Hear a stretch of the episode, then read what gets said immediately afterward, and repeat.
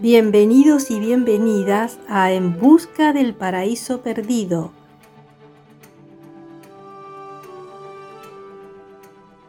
Un espacio en el que te propongo realizar un viaje.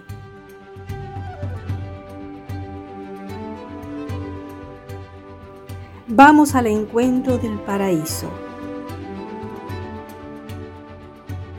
Durante el recorrido, Tendremos desafíos y obstáculos, pero nos permitirá alcanzar y traer a la tierra ese divino tesoro.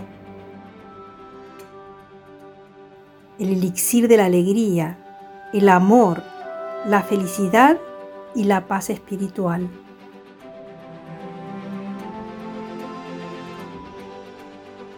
Yo soy Violeta Maresca guardiana de Espacio Alquitara.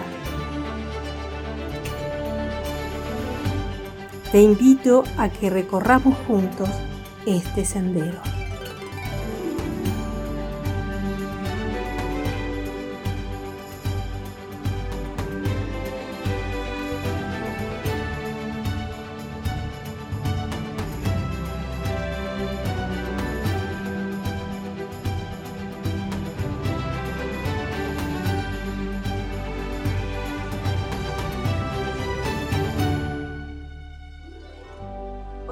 ¿Cómo les va? ¿Cómo pasaron la semana? ¿Bien? ¿Estuvieron concientizando, tomando conciencia y meditando sobre todo lo que hablamos?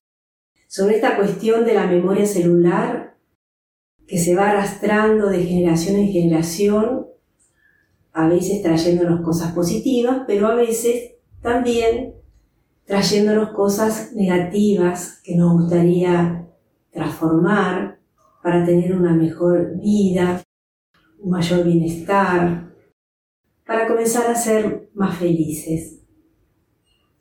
Como ya les hablé en el encuentro anterior, existen ciertas terapias complementarias, nacidas de este descubrimiento de la memoria que está implícita en las células y que se transmite de generación en generación, y que bueno, si vemos que no podemos por nosotros mismos poder hacer este trabajo, siempre están estas terapias complementarias eh, que se basan en esta memoria celular que nos pueden ayudar.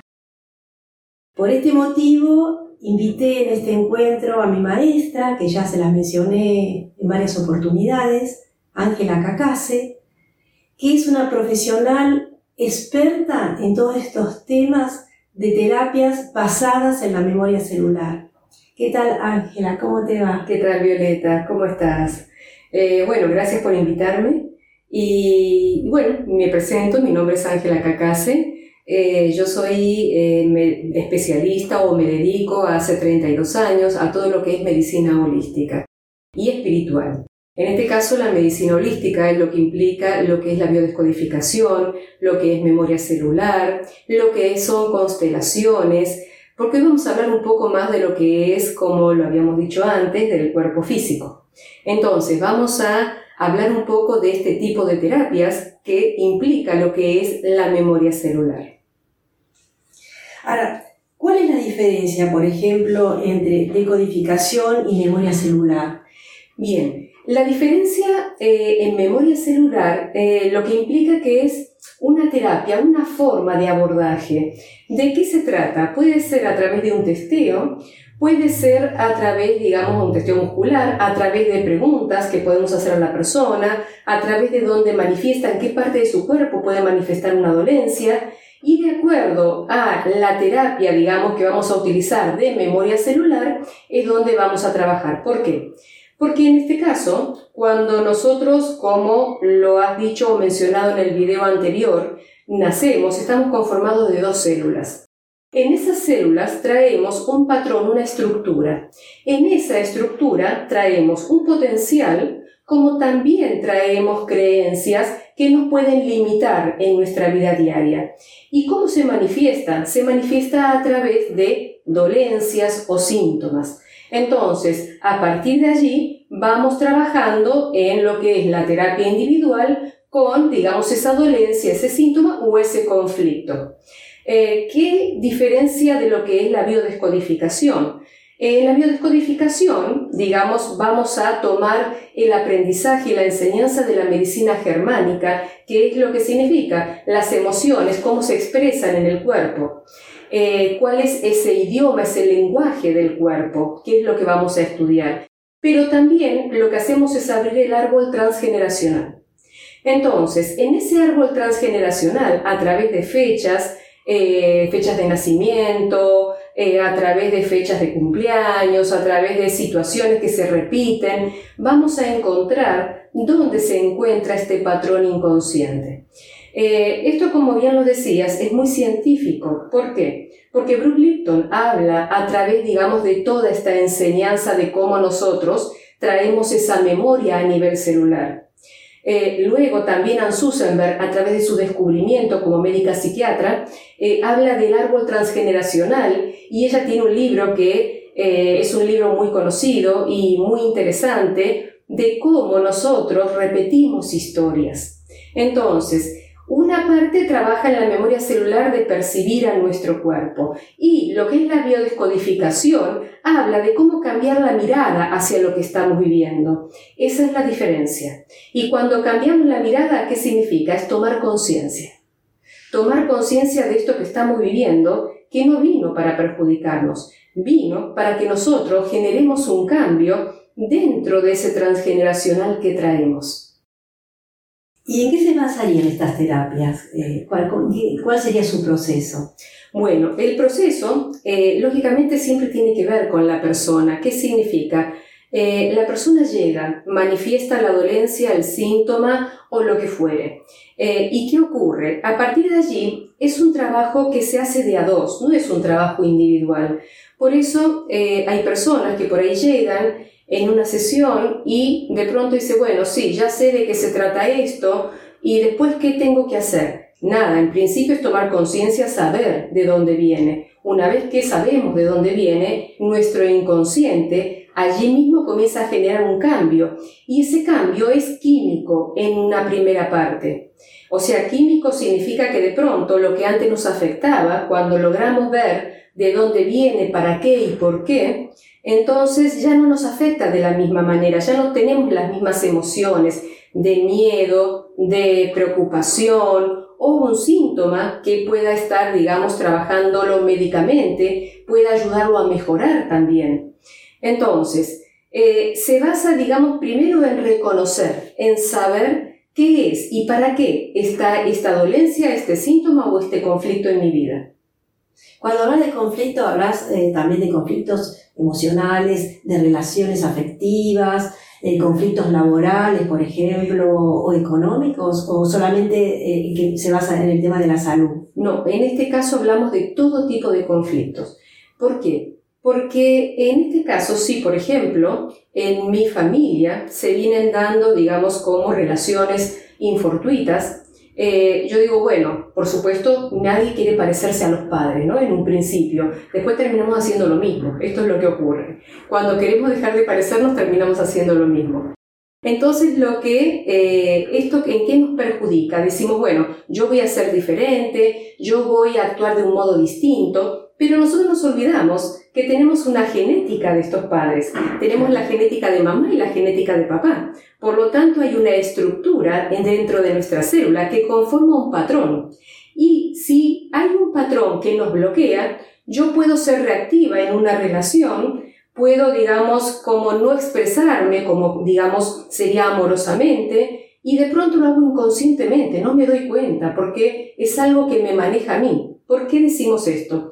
Nuestro inconsciente maneja el 99% de nuestros actos. Entonces actuamos a través de inconsciente y ahí vamos a tener situaciones conflictivas. Esto también quiero eh, reparar un poco en lo que son las constelaciones, ¿no? Porque acá también entra la terapia de constelación, no solamente de memoria eh, celular y de bioneuromoción. Las constelaciones está hablando de los vínculos, de cómo yo me vinculo con el dinero, con la profesión, eh, con, con la vida misma en realidad. Y hablamos dentro de ese campo cuántico, de ese campo de posibilidades.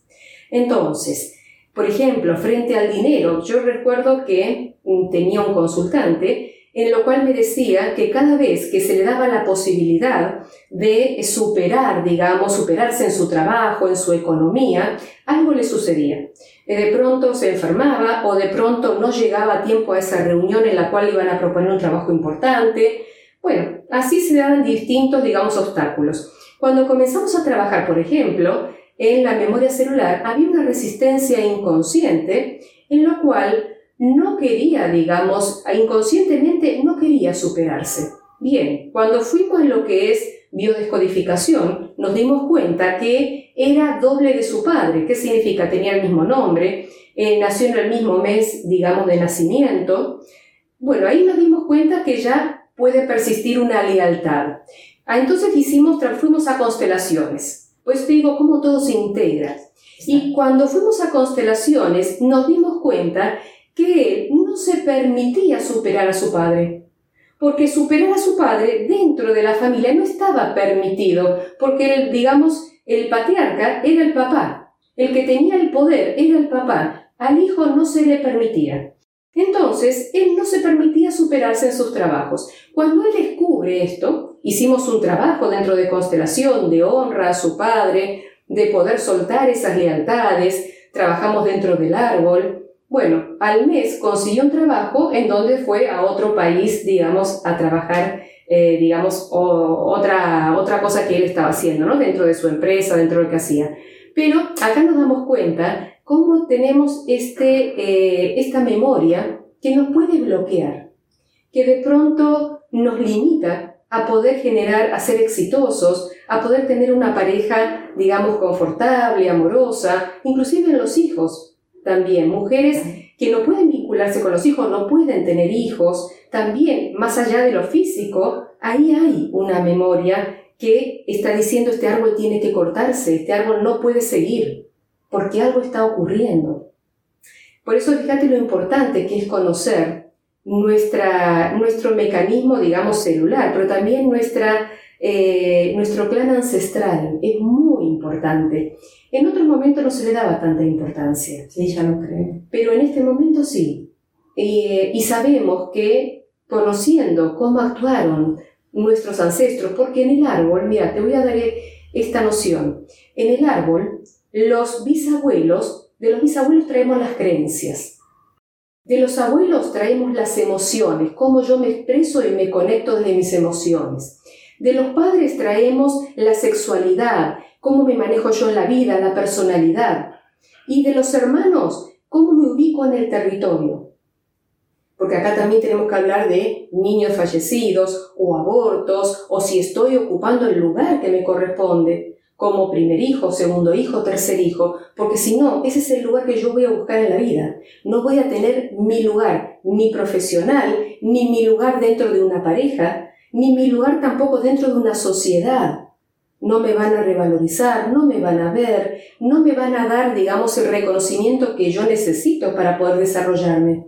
Entonces, acá nos vemos cuán importante es poder conocernos. Pero como dije antes, es un trabajo que se hace de a dos. A veces, cuando se llega y se espera que el terapeuta dé la solución mágica, no se da la solución mágica.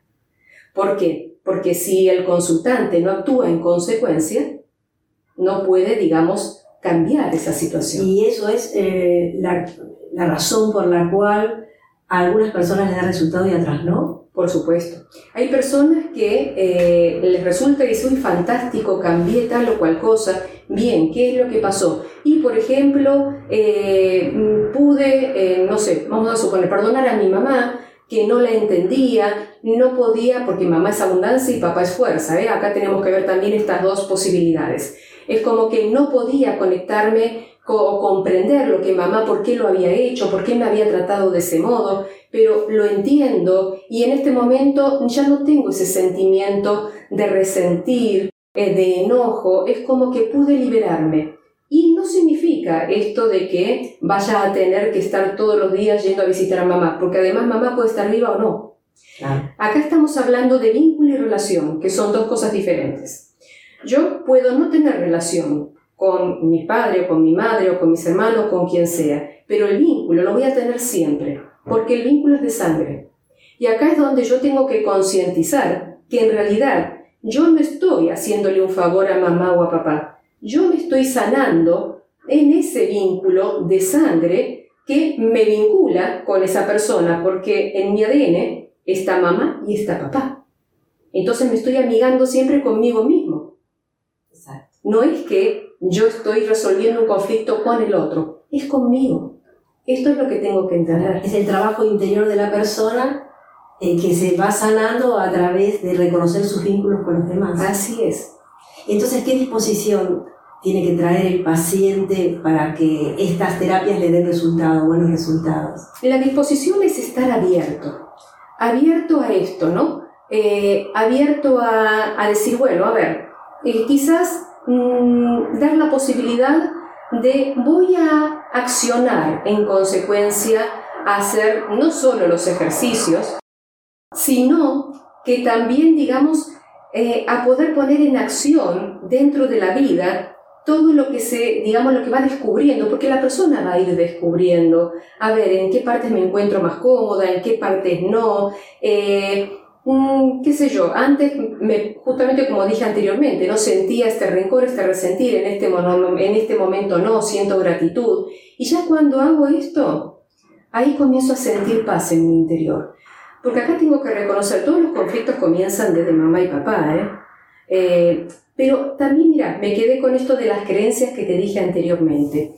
Nosotros decimos, yo creo que el mundo eh, está en contra de mí, por ejemplo, el mundo me amenaza. Eh, yo creo que las personas son cerradas. Estas son todas creencias. Yo creo que las personas, eh, no sé, morochas, son todas personas que no son habilidosas.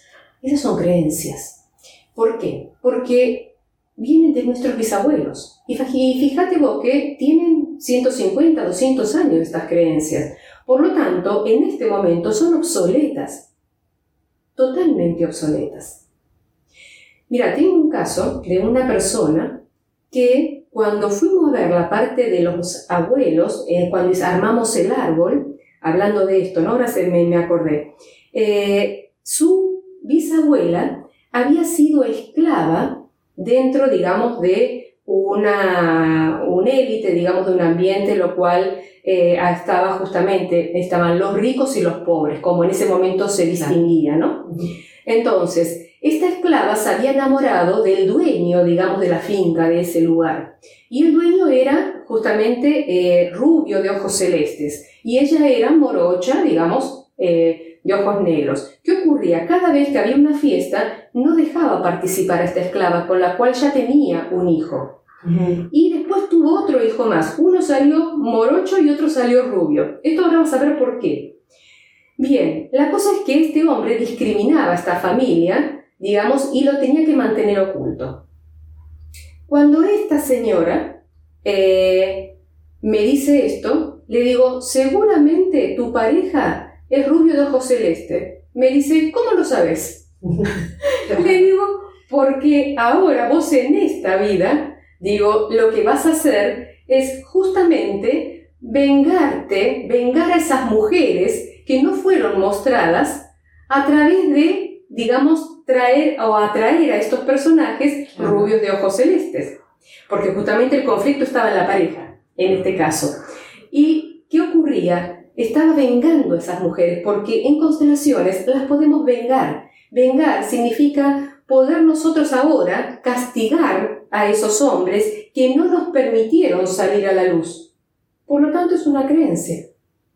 ¿Y qué tenemos que trabajar en este caso, por ejemplo? Ahí tenemos que soltar esas lealtades con esa bisabuela, decirle a esos bisabuelos que los honramos, que sabemos de su dolor, que gracias, pero que ya no vamos a sostener su infelicidad, que ya a partir de este momento decidimos ser felices y construir nuestro propio camino. Entonces ahí yo puedo elegir, yo soy libre de elegir, en este caso, mi pareja. Si quiero seguir al lado de esta persona. Esa persona estaba ciñéndose una pareja que respondiera a esas necesidades de venganza. Exactamente. y que tenía esos patrones justamente de rubio de ojos celeste que estaba en la parte de los bisabuelos. ¿Qué pasaba? Esta señora es, digamos, de piel morena. Por lo tanto, iba a ser a la inversa. ella es la que iba a ser la dominante en esta vida. Por eso fíjate acá cómo traemos esas memorias y cómo cuando nos damos cuenta se genera ese clic y qué ocurrió. Esta persona comenzó realmente a soltar esa venganza interna sin saberlo, por supuesto, inconsciente, y comenzó a acercarse a su pareja, comenzó a poder compartir cosas que hasta ese momento no podía compartir. Y entonces dice, él cambió también. No, él no cambió, cambiaste vos. Claro, entonces cambió todo su entorno. Exactamente, entonces cambió su entorno. Por eso, a veces los ejemplos de las experiencias a través de las consultas son muy importantes, porque acá nos muestra muy concretamente qué está sucediendo. Así que fíjate vos, este es un ejemplo de cómo accionar y presentarse en una consulta y cómo la escucha es importante para poder, digamos, disolver este bloqueo. Y las personas para decidir si hay una consulta, ¿cómo se dan cuenta que tienen un conflicto? ¿Se dan cuenta que tienen un conflicto? Se dan cuenta cuando eh, no están bien, no están en paz consigo misma, no están en paz con el entorno, eh, de pronto siempre se le presentan conflictos donde no pueden resolver, digamos, la mayor parte de sus cosas. Eh, entonces ahí, ¿qué ocurre? Mira acá, Violeta, tenemos que revisarnos. Revisarnos qué significa. A ver, yo con esta situación me siento en paz, me siento tranquila, siento que la puedo desarrollar plenamente. Si veo que no, acá hay un conflicto. Y a veces las personas vienen cuando ya el conflicto es, digamos, muy visible, porque por supuesto, nadie va al dentista si no le duele la muela. Entonces, llegan a la consulta cuando algo no lo puedo resolver. Claro, ya no pueden soportar esa situación que están viviendo o se la repite tantas veces que le llama la atención. Exactamente, exactamente. Puede ser una enfermedad, puede ser un conflicto diario, lo que fuera pero ya vienen cuando el conflicto es muy visible y no hay forma de que han probado de todo, han probado, y esto no excluye que digamos otro tipo de terapia en absoluto. Al contrario, si alguien viene y me dice, mira, yo estoy haciendo terapia, magnífico. ¿Por qué? Porque justamente lo podemos complementar y muchas veces nos ponemos en contacto con el psicólogo o psiquiatra que está trabajando con esa persona, porque a la vez el psicólogo me da pautas a mí también para poderlo ayudar desde este lugar. Y algunas cosas que vamos descubriendo dentro de la terapia le damos pautas Entonces, a Eso significa que estas terapias se complementan con, por ejemplo, el trabajo de un psiquiatra o de un psicólogo. Totalmente, totalmente. De hecho, yo lo hago todo el tiempo. Eh, no, no, no necesariamente, por eso no tenemos que excluir, esto es lo que yo no quiero, porque médicamente también es muy importante. Cuando la persona llega y me dice, me duele, no sé, el hígado, perfecto, ¿tenés un diagnóstico? No.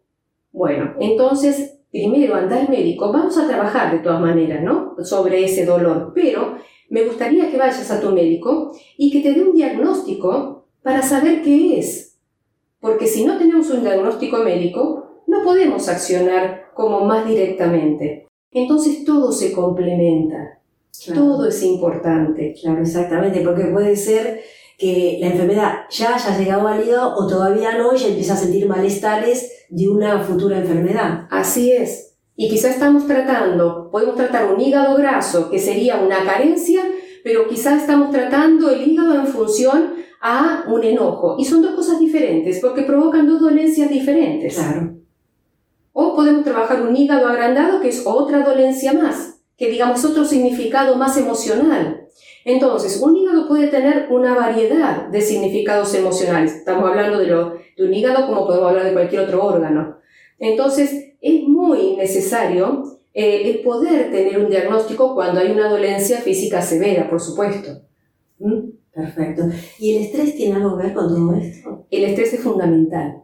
El, el, estrés justamente es donde se basa lo que es la descodificación. ¿Por qué? Porque la medicina germánica lo que nos habla es que justamente toda enfermedad se genera a través de un estrés, de un impacto. El estrés es el impacto que se provoca en nuestras células. ¿Y qué significa el estrés? El estrés es cuando nosotros nos quedamos anclados en una preocupación, y de pronto con mi cabeza estoy todo el tiempo rumiando y pensando y pensando sobre eso que me preocupa y no puedo salir, y no un día, sino dos, tres, meses, años, llega un momento que ese estrés que está en mi mente se va a manifestar a través de mi cuerpo. El cuerpo necesita manifestarlo, el cuerpo es sabio.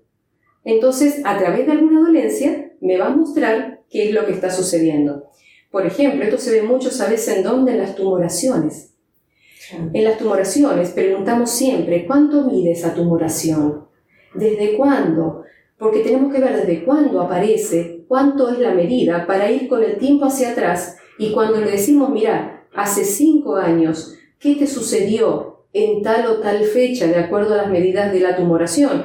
Y la persona se queda y dice, y sí, me sucedió, me sucedió algo, no sé, me separé o pasó tal cosa, eh, me echaron del trabajo. Y bueno, ¿y cómo lo tomaste? No, lo tomé muy mal. Y eso dices el día de hoy que todavía sigo sintiendo ese dolor. Ahí está.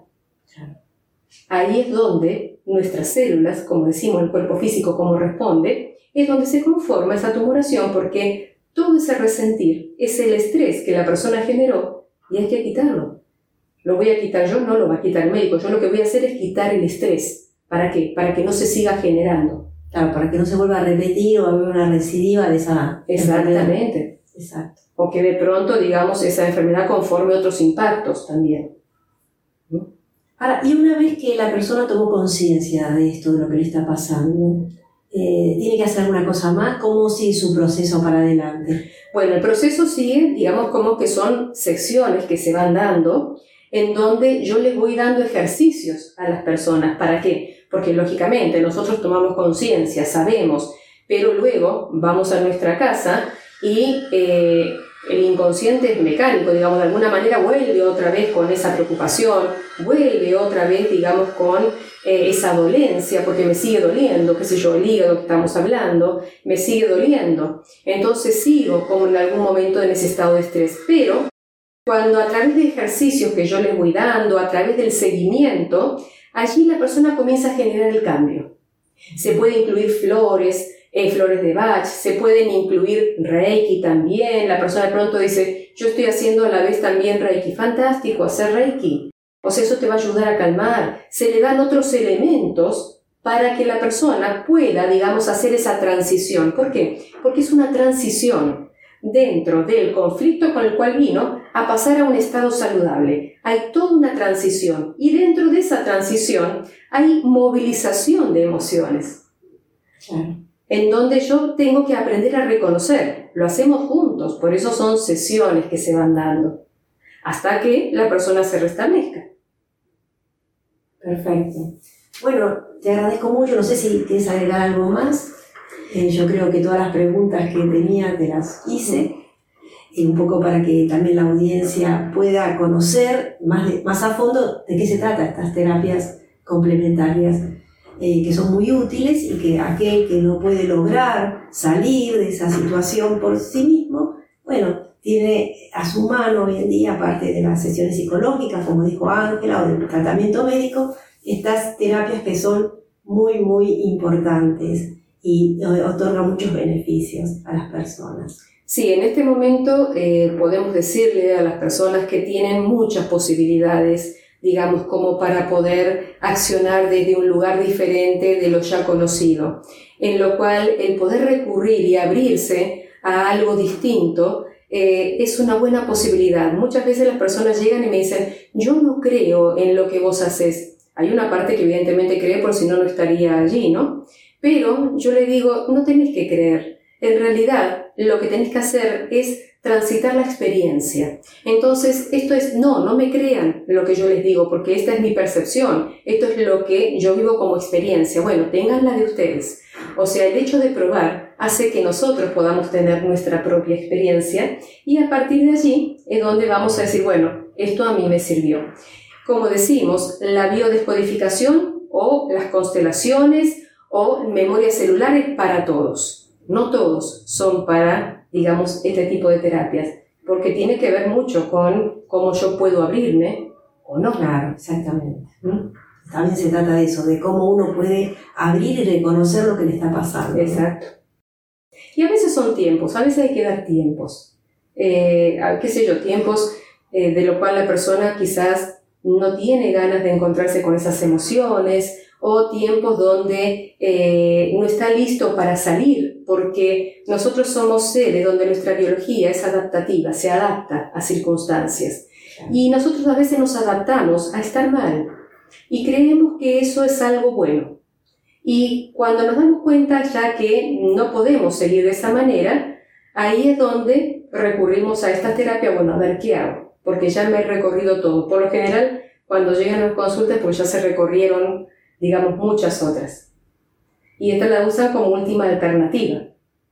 Pero bueno, pero está bien, está bien si vienen con una mente abierta de poder decir, bueno, a ver, me doy la posibilidad. Yo muchas personas, inclusive muchas personas que pasaron por el espacio Alquitara, que están muy contentas y les veo muy buen resultado estas terapias. Sí, Pero como sí. decir, lo importante es que se puedan abrir y creer en que pueden encontrar una solución. Porque todo es creencia, todo es lo que uno cree que puede hacer. Tal cual, o sea, inclusive tengo profesionales, médicos, psicólogos, psicopedagogos que vienen también a trabajar conmigo. De hecho, hace, no, esto ya fue un poco hace un par de años, recuerdo que vino un pediatra acá en Espacio Alquitara y me dice, vengo porque ya dos pacientes eh, mías, o sea, de las mamás de sus eh, pacientitos, porque es pediatra, eh, me dice, es como que han generado tantos cambios que en realidad ahora vine yo a ver de qué se trata y a atenderme.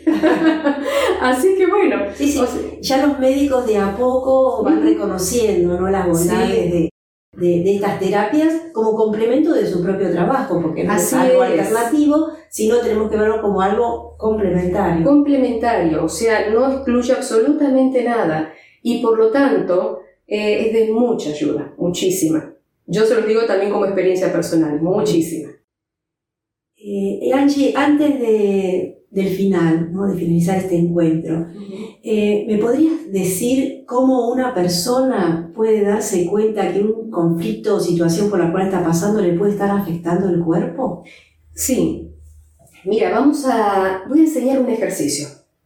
Eh, les voy a proponer ahora a los que están, digamos, viendo el video, que hagan lo siguiente. Pónganse de pie. Al ponerse de pie, van a hacer esto porque nosotros nos vamos a dar cuenta de cómo nuestro cuerpo responde inmediatamente, es como un testeo, cómo responde inmediatamente a lo que pueda, digamos, estar afectándonos o no. Entonces, nos vamos a poner de pie, vamos a estirar los brazos de esta manera, podemos hacerlo esto, y vamos a cerrar los ojos. Entonces, vamos a sostener todo el tiempo los brazos de esta forma. Y vamos ahora a pensar en una situación feliz, en una situación la cual nos ha provocado en algún momento de nuestra vida bienestar, felicidad, vamos a traerla a la memoria. Cuando la traemos a la memoria, la vamos a vivenciar en nuestro cuerpo. ¿Qué significa? Vamos a percibir nuestros brazos, cómo se sienten. ¿Cómo están nuestros brazos? Mientras tanto, pensamos en esa situación.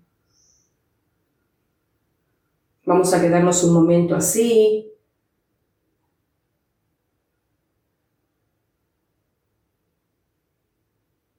Bien, ahora abran los ojos, descansamos los brazos, soltamos y nuevamente vamos a volver a estirar los brazos. Vamos a cerrar los ojos otra vez y vamos a pensar en una situación que nos ha causado estrés, en alguna situación que para nosotros ha sido, digamos, emocionalmente conflictiva, y vamos a traer a la memoria esa situación. Vamos a percibir nuestros brazos. ¿Cómo los sentimos? ¿Qué diferencia hay? Mientras tanto sostenemos ese recuerdo de esa situación conflictiva.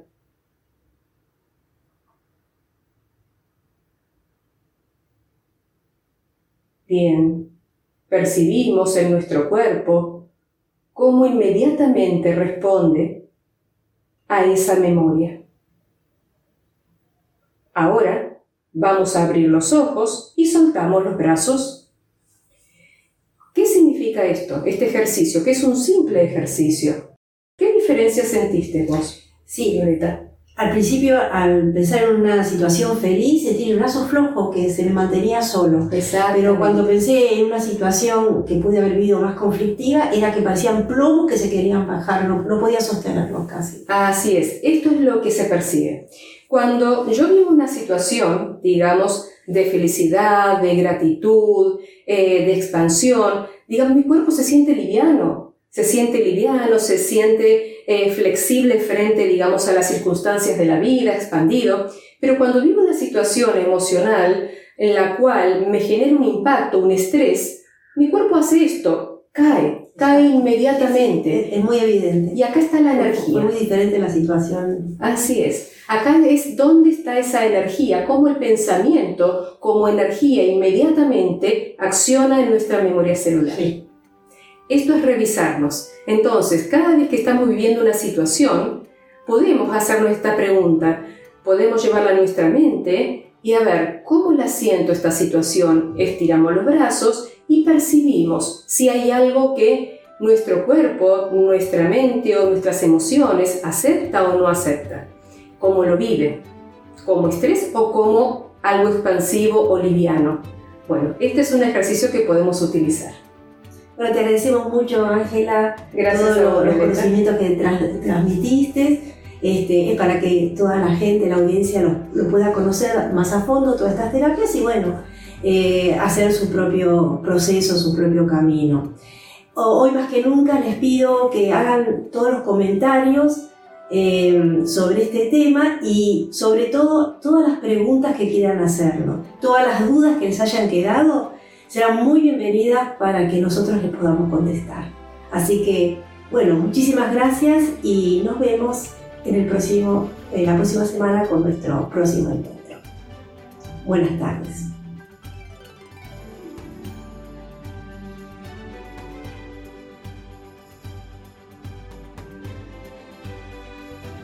Espero que hayas disfrutado de este episodio y te invito a enviarme tus comentarios a espacioalquitara.org barra podcast.